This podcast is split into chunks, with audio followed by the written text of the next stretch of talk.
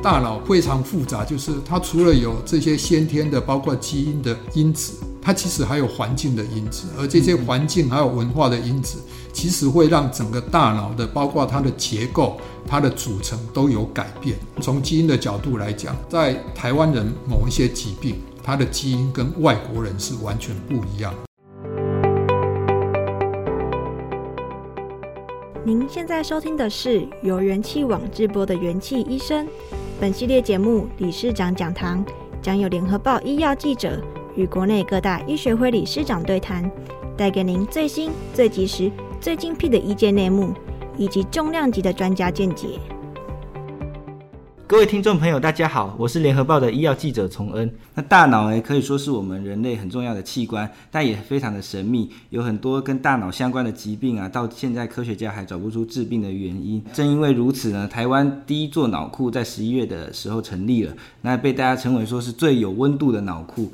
但是其实脑库的温度很低，究竟为什么一座冷冰冰的生物资料库会被称为有温度？里面的温度为什么要这么低呢？这集节目我们邀请到台大医学院解剖暨细胞生物学的教授，同时也是台湾脑库协会的理事长谢松昌教授来为我们解惑，请谢教授跟大家打声招呼。各位听众大家好，嘿，我是谢松昌，那目前任职台大医学院以及台大医院，那也是担任台湾脑库的。代表人，哎，因为大家都说这个台湾的脑库的成立啊，是台湾医疗史上面的一很重要的拼图的完成。那想请问教授说，为什么我们台湾这么需要自己的脑库？就是我们只有自己的脑库之前，过去我们的这些大脑的研究要怎么进行？这样子。OK，谢谢崇恩，这个其实是很重要的问题。脑库所以可以成立，有两个原因，一个是病友的大爱，那另外一个就是脑科学研究者他们深切的期盼。因为我们知道，人脑跟动物的脑其实有很大的不一样。最简单的就是，当我们大部分的研究可能是在细胞或者在老鼠，但是我们知道老鼠的脑的表面是平滑的。嗯，那我们也都知道，我们每个人的脑这个其实上面是有皱褶的。当然，大家最熟知的就是说爱因斯坦的脑。这个皱褶好像跟一般人不一样，当然，所以他才会那么聪明。当然，当然这两者有没有直接关系不知道，但是至少皱褶这个是跟动物的脑是不一样的。所以在过去，所有做这些研究的老师们，大部分都是用动物来做实验。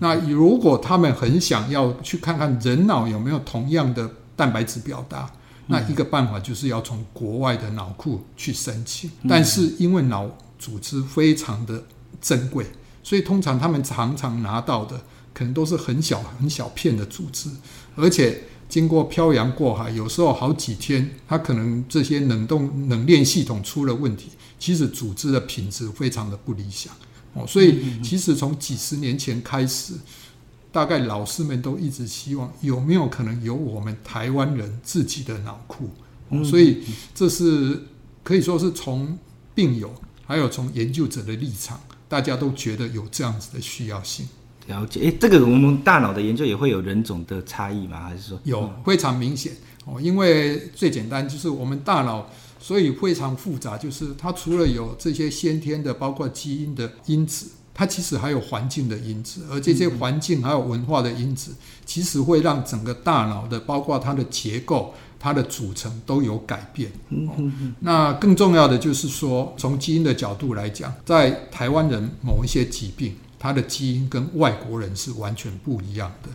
以我个人自己研究的啊，类淀粉神经病变，我们台湾人的突变基因突变点跟外国人就完全不一样。所以，即便我们可以申请到国外的脑库给我们组织，但是那个组织的结果。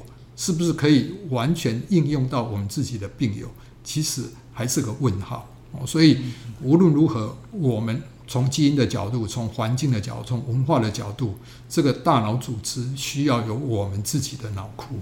OK，了解。因为教授大家都知道说，您的说明很清楚，大家都知道说脑库的成立很重要，也是很对于这个医疗的进展很必要。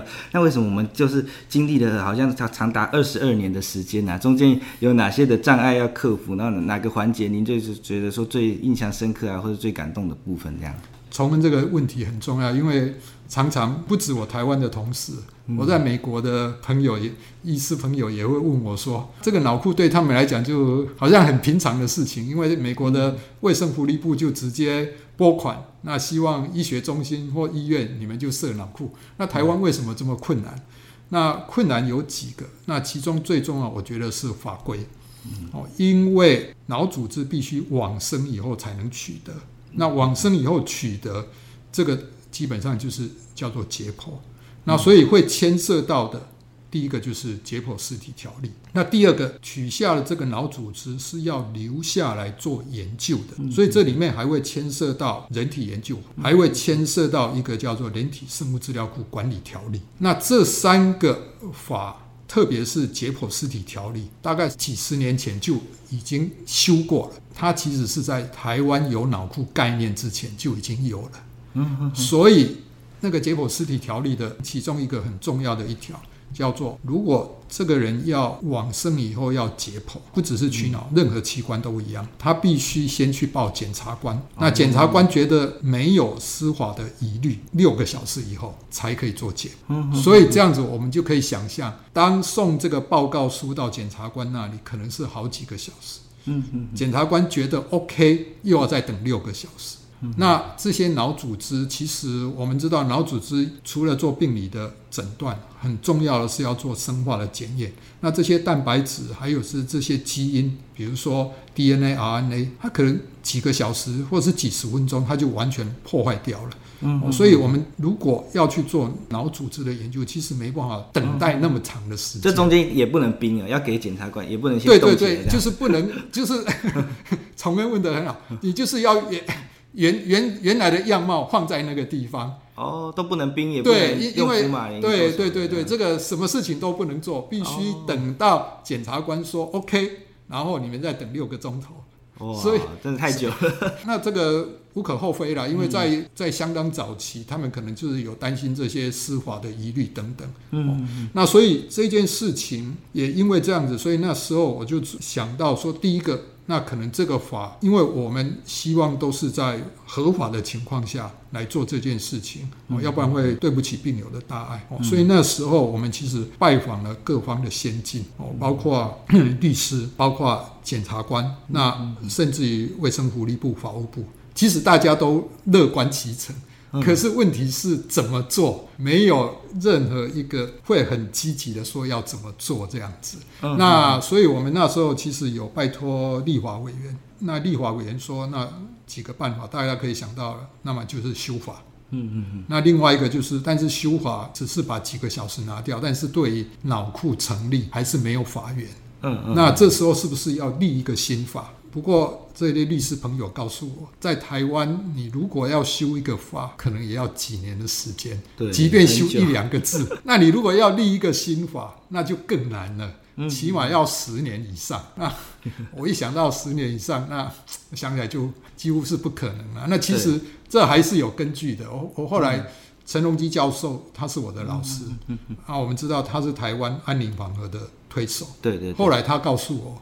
推动安宁缓和到真的立法，还真的是十年。但是这些律师朋友，他们也很清楚，他们觉得这是一个重要的事情，所以这当中其实非常多的人一直在帮忙，说要么修法，要么有没有其他的管道。我们从二零一七年开始正式来推动，哦，就是各方去拜访，那一直到二零一九年，因为有一个病友。那这位病友呢，他捐脑的意愿非常坚强，所以后来他写了陈情书到卫福部，到法务部。为了这个原因，卫福部、法务部都是用部长级的，啊，部长对部长、次长级的召开这样子的协调会。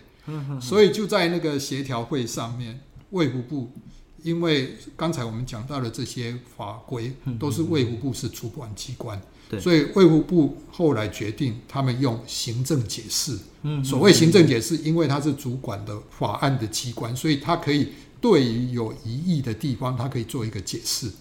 那 所以他做的解释就是说，这个解剖基本上是一个方法。对，因为往生以后要取脑，所以是需要用解剖，但是你这个不是像一般的司法相验那样子的解剖，因为你的目的只是要取得脑组织。对，所以卫福部的解释就是这样子算是一个简体采集。哦，就跟解剖分两件事。对对对，就是因为他说你并不是为了要去做司法相验，嗯、所以这样那那你解剖尸体条例的的精神是在于类似司法相验，嗯嗯嗯、我要知道他死因是什么，有没有他杀嫌疑。但你现在不是，因为这些人都已经签了同意书了，所以 卫福部的行政解释就是说，那我就不要去变动法案，但是我做了一个解释。这个解释是摘取脑组织，就相当于我们在做外科手术，取得一个简体或者抽血这样子的一个简体采集。那这样子的简体采集是归医疗法来管，所以就跟解剖尸体条例没有关系，所以这样子就不需要去修法。但是这样子的话。你立即取脑就可以没有法律的的疑义。OK，但是如果，嗯、但是这样子只是解决，你可以立即取脑，但是你取的这些脑组织，你势必要放在某一个地方，需要有管理。对，所以卫福部的另外一个啊行政啊要求就是，那你如果这样，你就必须设一个生物以生物资料库来管理的脑库。哦，所以我们的脑库跟其他的。国家的脑库又不太一样，我们是归生物资料库来管。那生物资料库，但至少这是一个进步啦。哦，所以也就是说，我们努力了好几年，本来担心可能要五年、十年的，那至少第一个问题可以解决。对。那第二个问题，当然在它必须 follow 整个政府的流程，还有法规的规定。所以，像我们设了这个生物资料库，因为在台湾其实从前是没有的。对。所以。我等于是必须从头开始，包括所有的这些建建设工程，那还有里面的软体、硬体，还有包括资讯系统等等，像我们脑库的资讯系统。它必须是跟连跟外面是断绝的，哦、因为分散式的系统。对对对对，你为了要保护这些隐私，哦、所以将来这些脑组织如果提供研究的话，它是只有这些男性、女性的资料、年龄的资料，嗯，还有疾病的资料，不可以有其他的任何可以被辨识的。那你为了要能够达成这个目的，所以我们有另外一个资讯室，而那个资讯室是独立的，哦、那也是要刷卡进去，然后这个资讯室里面是没有联网的。哦，哦，所以也就是说，其实刚才崇恩问的很好的问题，就是我当时在报告，就是有两个，我觉得有两个阶段啊。嗯、第一个阶段是要去克服法令的阶段，对那第二个阶段就是从零开始去建设一个符合我们法规。但是又符跟国外的水准，又是可以平起平坐的一个脑库。了解，因为台湾听起来经历了很多很困难的这样子的过程。那像因为像听说美国光是一个城市可能就有好几座脑库，那他们一般就是他们如果不是用生物资料库，那他是用是用什么方式来管理？当然，他们美国有另外的一个管理方式啦。哦，那另外的管理方式，其实他们是一个，就是刚才崇文有讲，他们也是分散式的。对。但是他们分散式的同时，他们又把它形成一个网络。哦。也就是说，你每一个脑库各自运作，但是里面的某一些资料是大家可以共享的。比如说我刚才讲讲到的这个病人，他是什么疾病，诊断是什么，他是男性、女性，那他是几岁？那这些资料大家是共享的。那用这样子共享的方式，每一个脑库虽然是独自运作，但是他们是形成一个联盟。这样子的话，大家所有的资料是可以加起来的。哦，OK，台湾未未未来也会希望说，是没错，那个 可以像这样。哎，崇恩问的其实是很好的问题。当时国家卫生院的论坛，就是有一年就是用脑库作为主题，就请我来规划，所以我写了一本类似白皮书这样子。我心里的目标就是，我们目前台大这一个算是在北区，所以它是一个圆形。那我希望是在中部、在南部、在东部，甚至越未来是不是每一个县市都会有一个脑库。那但是这些脑库，大家其实就像美国的系统是串联在一起的。那这个理由很简单，就是，哎，我们知道你要取脑，需要在很短的时间内，嗯，然后。工程是非常大，那所以如果在比如说东区、中区、南区各有一个脑库，嗯，那往生的病友就可以就近送去，不需要全部送到台北来。OK，好，那但是将来的资料大家可以分享。哦，因为脑是非常珍贵的资源，所以不论是台湾还有全世界，其实大家都是用联盟的方式，用联盟的方式做一个分享的平台。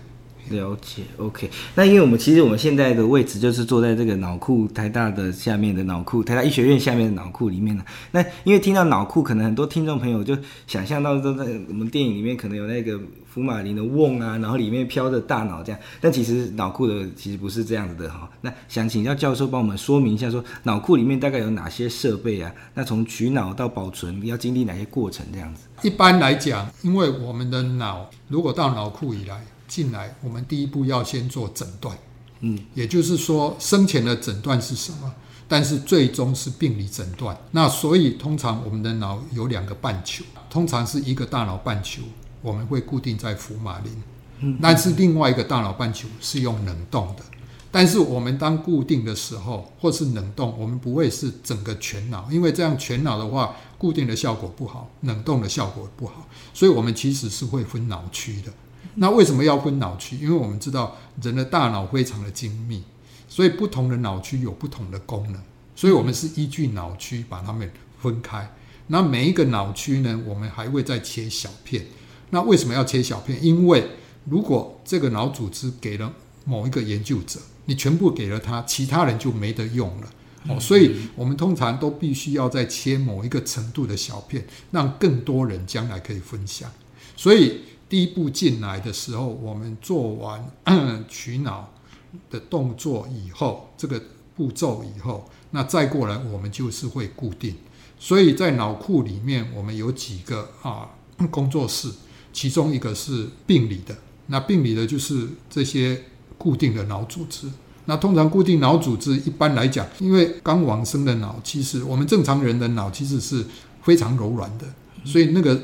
不太是没办法用切的哦，所以通常我们先固定，大概两周以后，我们才会分区。那分区了以后，将来就必须要去做切片，还要做特殊的染色。那最终神经病理医师会根据每一个脑区的，比如说脑细胞少了多少，比如说这里面有没有任何的病变，然后做一个完整的诊断哦。那这个诊断，比如说他是阿兹海默症，比如说他这个脑还是算正常人。那只是有老化的现象。那做了这样子的诊断了以后，那个脑将来就是用这样子的诊断提供做研究。那这样子的过程可以想象，四十多个脑区，每一个脑区要再切片，切片还要再做各种特殊的染色。那一般来讲，大概一个脑它的工作时间是将近一个礼拜。哦，一个脑就要处理这么久？对，所以这个这样子的生物资，就是说脑库跟一般的传统的生物资料库非常不一样，就在这里，因为他进来的脑并没有任何的诊断，所以有生前的临床诊断，但是要做研究的是最终的病理诊断，所以一个脑最终的病理诊断大概是需要七天的时间。哦，那同时我们刚才有讲另外一边的脑，那另外这一边的脑。我们其实也是一样切小片，但是会马上放到负八十度的冰箱。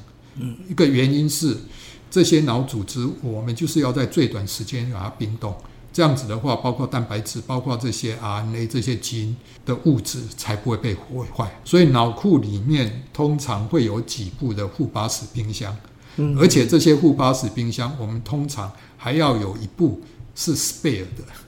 哦，为什么是，是留在那里？万一有其他部的冰箱出了问题，我马上要把简体移到这一步来。哦，很紧张的感觉。哦、对，所以 所以这是非常，因为对我对我们来讲，这是病友对我们的一个互托。嗯，所以我们绝对不能够出错。所以我们脑库的负八十度冰箱，嗯，不只是我们有一部备用冰箱，同时每一个冰箱。我们下面都有那个温度，这个温度会连到温度太升温的时候，会连到我们的警卫室，警卫室就会连到我的手机，所以我们一知道一接到这个警报，我们马上就要赶过来，要知道说哪里出了问题。如果这一步，也许是压缩机的问题，我们马上就要把它期间不能修复，我们要马上把它移到我们的备用冰箱里面去。嗯嗯嗯。哦，所以也就是说，一旦脑组织到了脑库里面，我们大概就是必须百分之百嗯，维持它的完整性，绝对不能够出错这样子。OK，所以其实是非常战战兢兢的。嗯哼，等于说其实也是二十四小时要待命啊，是没错，很怕这些脑子可能出了一些问题这样子。对。对 OK，了解，因为因为其实这些脑像教授提到都是那是病友的大爱这样子，因为好像也听说，因为很多病友啊，特别是罕见疾病的病友啊，他们都很愿意捐出自己的脑啊，来让研究使用，因为希希望说找出病因啊，甚至开发药物的解放这样子。那想请问教授说，您有没有个人有没有遇过这样类似的病人啊？可以分享一下他们的故事。OK，谢谢崇恩。我每次在讲脑库的时候，都会放第一个 slide，嗯，就是我一个病人。那个病人大概他从二零一三年就开始看我，但是他是一个类淀粉神经病变的病人。那在那个时候其实没有任何的治疗。那那你只会所谓神经退化疾病就是不明原因，然后他的神经细胞一直流失，一直死亡。哦，所以他的症症状其实是越来越严重。他本来可以拿拐杖走路，后来变成要坐轮椅。但是他每一次来看我，他走的时候就交代我：我将来治不好，那我的身体，包括脑神经组织，包括内脏器官，都要交给你。你好好做这个研究，开发这个药。所以我觉得他好像就一直在嘱咐我这件事情。大概几年前，他往生，即便在往生的前两三天，他还特别叫他太太。打电话给我说：“现在不行了，请你赶快帮我安排。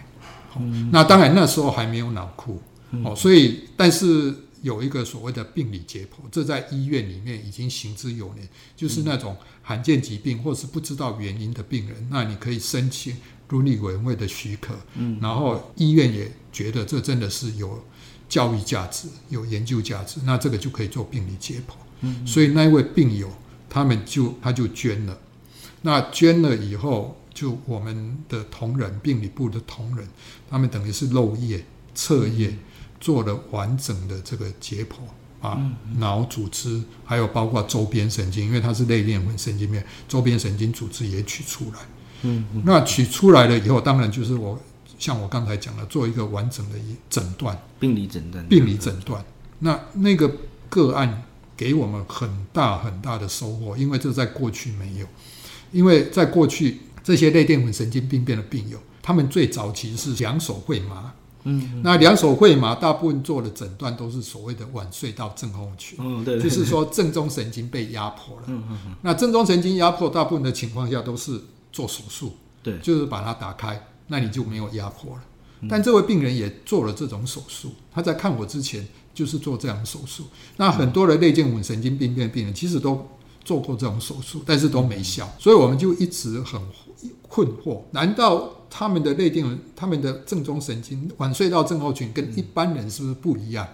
因为一般人认为是压迫，所以他们也许不是压迫，但我们不知道，因为他手术效果不好。那因为这位病人，所以我非常感谢我们神经病理的医生，因为我告诉他们，我们一定要知道他的正中神经出了什么问题。嗯嗯嗯，所以他很认真的把重要的神经都取下来，结果我发现他的正中神经里面累积了非常多的类淀粉。哦，所以表示说他的晚睡到症候群跟一般人的是不一样，一般人是因为外面有个东西压迫，所以你手术有效。对，但他外面没有东西压迫，他的问题是在正中神经里面，所以他再怎么开刀都没效。嗯嗯，哦，所以这是这个病人其实给我们很重要的一个 lesson，很重要的一课哦。所以我在国际会议上就让所有其他国家的，因为其他国家很少这些类淀粉病人愿意捐出来，而且做这么完整的研究。对，那那我们也有很。不少的类淀粉神经病变的病人，他们是发生猝死。所谓猝死，就是他晚上睡觉好好的，第二天早上家里人就叫不醒。哦，那这些猝死原因是什么？我们那时候一直都怀疑说，诶，因为我们心脏有所谓的传导系统，那个传导系统启动了，我们心脏才会跳。万一传导系统坏掉了，心脏就不跳。所以我们那时候一直都怀疑，是不是有这个可能性？因为过去都认为这些类淀粉就是只有在沉积在心脏的肌肉，心脏肌肉是负责收缩的，嗯，但是传导系统是在启动收缩的，嗯嗯嗯。那结果这位病友给我们得到重要的资讯，他的传导系统上面也都是类淀粉沉积，嗯嗯嗯。所以表示说他为什么突然间不能心脏不跳，停掉这样，就是他的启动系统坏掉了。就好像那个电灯的 starter，它基本上被类淀粉沉积了，所以它根本没功能了。嗯，所以这个后来对我们所有对这些病人的治疗非常重要。我们现在第一个要先去看他心脏的传导系统有没有心律不整，如果有心律不整，我们马上会换一个心律调节器。嗯，哦，那那个病人就除了周边神经还有脑神经，所以脑神经我们也一起看了。嗯，但是他脑神经还好，哦，所以这位病人等于其实就像崇恩讲的，其实每一个病人对我们来讲，其实都是很重要的一课。他完整的一个解剖以后，我们可以给这个病人，不止这个病人，还有家属，因为这是一个遗传性的疾病，所以他还有其他亲友。哦，那这些亲友甚至于下一代，我们就可以提供他们就是更好的预防性的治疗，这样子。嗯，对，这个真的很让人家很感动。就是说，他们可能因为自己也就生前就没有医好这样子，然后因为也因为找不到原因啊这样，然后他一个一个贡献自己，这样慢慢大家就是像医师、就谢教授啊等等，大家一起努力，就可以慢慢拼凑出这个疾病的越来越多的成因。是没错。然后就整个预防啊，尤其是罕见疾病是。遗传的部分，这样子，就是很让人感动。那想请教教授，因为除了说我们罕病的病人捐呐、啊，那我们一般人正常人也可以捐脑给脑库吗？是的，呃，我目前大概就是有三类，第一类是罕见疾病，嗯、对，第二类是神经退化疾病。所谓神经退化疾病，就像失智症、阿兹海默症或者巴金森氏症，还有很多的像渐冻人、小脑萎缩症。哦，这一类都统称叫做神经退化疾病。这一类应该随着我们整个社会的老年化，会越来越多。哦，那所以这是将来不只是医疗问题，还是一个社会问题。所以这些其实很多病友的家属就跟我讲，哦，他希望将来他因为爸爸妈妈都有交代，所以希望将来可以捐脑。所以这是第二类。那第三类是正常人。从来一定会问说，诶，为什么我们需要正常人？对，因为我们刚才有讲，我们。一方面做了诊断以后，另外一方面，另外一个脑半球，它是要做生化研究。嗯，所谓生化研究，就是要比较，比如说某一个分子在这个病有没有增加，有没有减少。那比较的基准是什么？是正常人。嗯嗯嗯。哦，所以包括台湾的脑库跟国外的脑库，除了收集病人，同时还会收集正常人。嗯嗯。因为正常人是很重要的一个比较基准。对。好，所以但是正常人相对来讲。比较难一点，因为大部分正常人可能他今天签了同意书，嗯，可能要好几年、好几年、十几年、二十年以后哦，因为他是正常人，所以相对来讲，他的生命应该是比一般比病友长病友要长很多这样子哦。所以对正常人来讲，这部分我们当然因为草创，我们还没有办法有足够的资源，但是这这方面我会希望将来包括。卫生福利部等等可以提供这个资源，嗯、因为理由是这些人如果他今天签了同意书，是他是算正常人。嗯、那比如说五年后、十年后，随着他年纪增加，他是不是还算正常人？然后他可能就生病，或是啊，对，也许他有一点点健忘，嗯、也许有一点失智。嗯、哦，所以像这样子的话，在国外通常脑库计划。还会结合一个叫做老化的计划，也就是这些人可能每一段时间我们需要追踪他们。那追踪的两个目的，一个是这些人是不是到临终的时候都还是正常的；一个是万一在追踪的过程中，我们发现有一点不对劲，比如说我们会做一些神经认知功能的检测，诶，发现他的分数跟一般人来讲好像有低了一些。其实这时候我们就可以介入了，诶，我们会告诉他说，哎，这个好像不太对劲。你需要去做一下检测哦，所以这某一个程度也是一个预防性。对，怕就是它可以及早治疗。对对对，就是及早开始治疗哦。它有没有哪些危险因子等等哦？当然，这目前我们只是一个规划了，但是第一步我们当然先要让脑库可以稳定的存活。哦，但是一旦可以稳定存活，目标下一个目标就会希望卫生主管机关对于这一方面。可以有经费，因为这这某一个程度也是一个预防性的，也是因为我们知道预防其实等比等到发生了以后，那个花费其实要少很多。对对对，长远来看也是医疗支出的一种节省。对对对，没错没错。对，因为教授，因为好像其他国家很多都有设有脑库嘛，那他们可能也发展比较多年，所以有很多就是所谓库大脑的库存啊，可以做一些研究这样。那其实好像发现说。他就是教授说，我们之后会收脑之后会做这个病理的诊断嘛？那结果好像跟这个生前的诊断的误，就是有不一样的情况，蛮多的。那这个这个原因可能是什么？我我觉得崇恩问的其实是很好的问题，嗯、因为一般来讲，嗯，大部分生前诊断的时候，嗯，一般来讲很应该是说医生常常是针对症状，嗯嗯，有某一个症状，那从这个症状去着手。对但是也许有一些没有讲出来的症状，他可能就没有去做检测，哦、那没检测他就不知道了。对。但是如果他往生了以后，因为我们刚才讲，他整个半边的脑其实是每一个脑区一区一区都详细去看，所以这时候就有可能生前不是非常明显的症状，其实他有一个病理的基础在，这时候我们就可以知道了。哦，所以刚才从问的就是很好的问题。我们啊，为了脑库，所以我们也安排一个台大医院病理科的啊医师到美国去受训。哦，那他预定在年底会回来。那他自己在美国分析，就是他自己的研究资料就告诉我，大概百分之四十哦，这么高，会跟生前的诊断是不一，也就是说不一致，不一致，但倒不是逆转。真真正逆转的是超过百分之十五，逆转跟不一致的差别。不一致就是说，它可能还有外加其他的诊断，哦、也就是比如说你这四十趴里面有差不多十五趴，它的诊断是跟生前完全不一样的。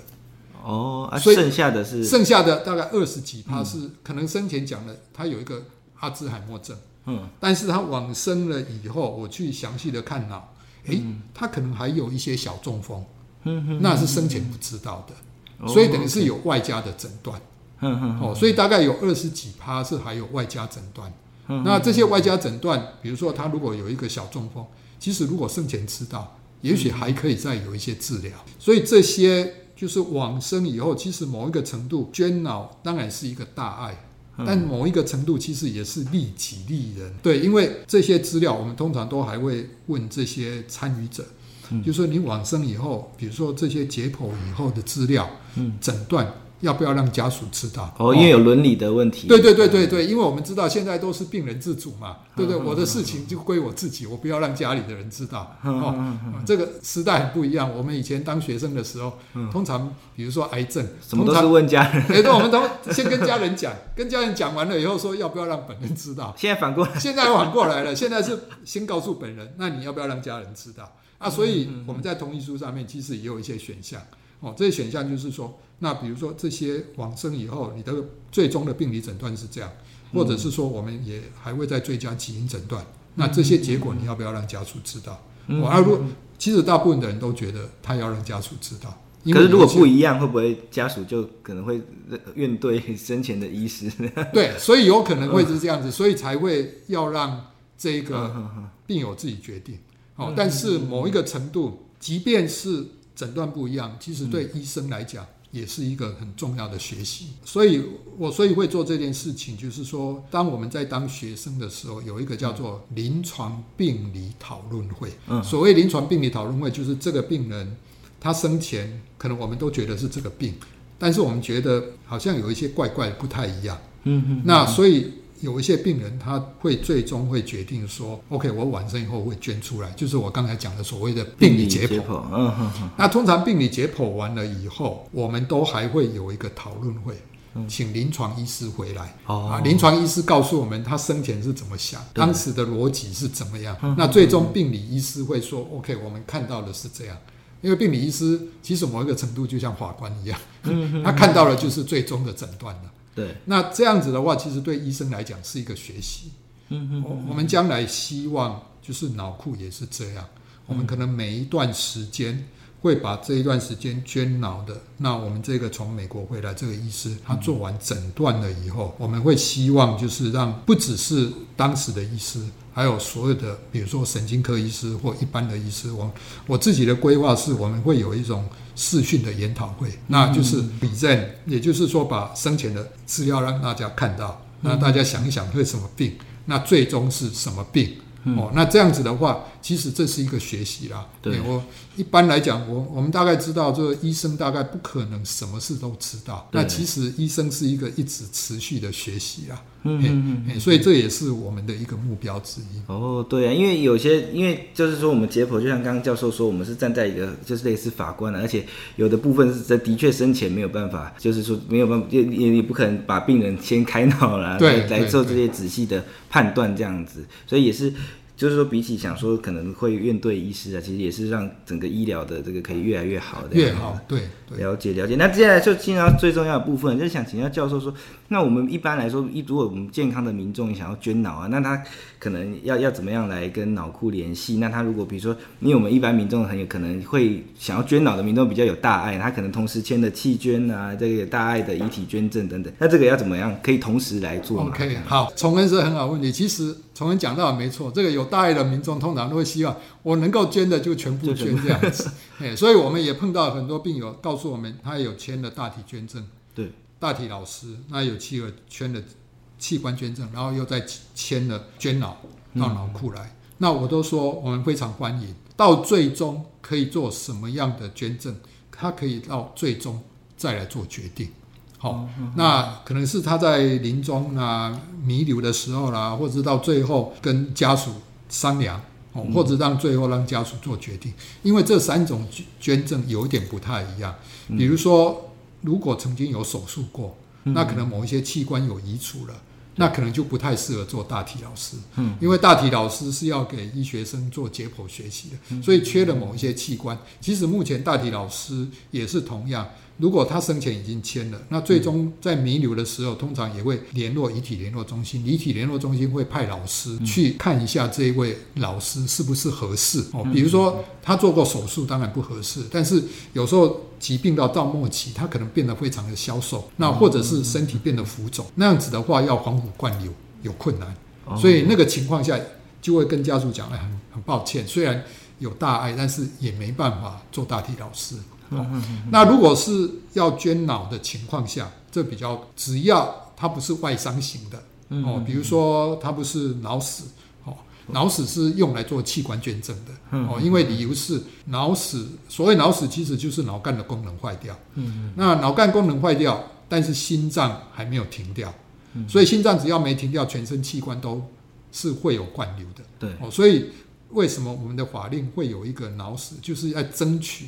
因为脑死了以后，大概两个礼拜左右，心脏就会停掉，不论怎么样打强心针都没效，所以他就是在争取这一段时间。所以通常脑死大部分是可能是车祸外伤，所以在这种情况下，因为脑部受伤，大概就不太适合用来做捐脑做研究。嗯，好，那那至于捐了脑能不能捐器官？那这里面有在少数的情况下，因为大部分捐脑可能有一些脑部的神经退化疾病，嗯、那神经退化疾病有一些可能是跟内脏器官也是有关，所以有一些捐脑的民众会告诉我们，我们其实有个选项，就是你只要捐脑，还是内脏器官也要捐出来一起做诊断。啊，所以在这种情况下，他可能就不太适合做器官捐赠，但是捐脑他们可以做的一个器官捐赠是眼角膜。哦，OK。我们有一些病友，先前的那些我讲的都是病理解剖的，他们其实在病理解剖之前，他们是说他可以捐眼角膜，所以那时候是在，当然这种情况下就一定必须在医院往生了，因为他要先到送到手术室，把这个眼角膜取出来做捐赠以后，然后再来捐脑，再去处置这样子。刚才重恩的问题就是这三种捐赠其实不相排斥。对哦，呃，有些东西是排斥，排但要看状况。对，你可以看看状况。那像我们之前也有一位病友，都是早期的，哦，他其实是在外院，他本身是一个渐冻人，嗯，但他 那他本来就很有大爱，说他想要捐，但是也没有讲得很清楚是什么样捐，所以他问了很多地方。嗯，那后来问到，因为我本身也兼台北遗体联络中心主任，就是医学院所有这些。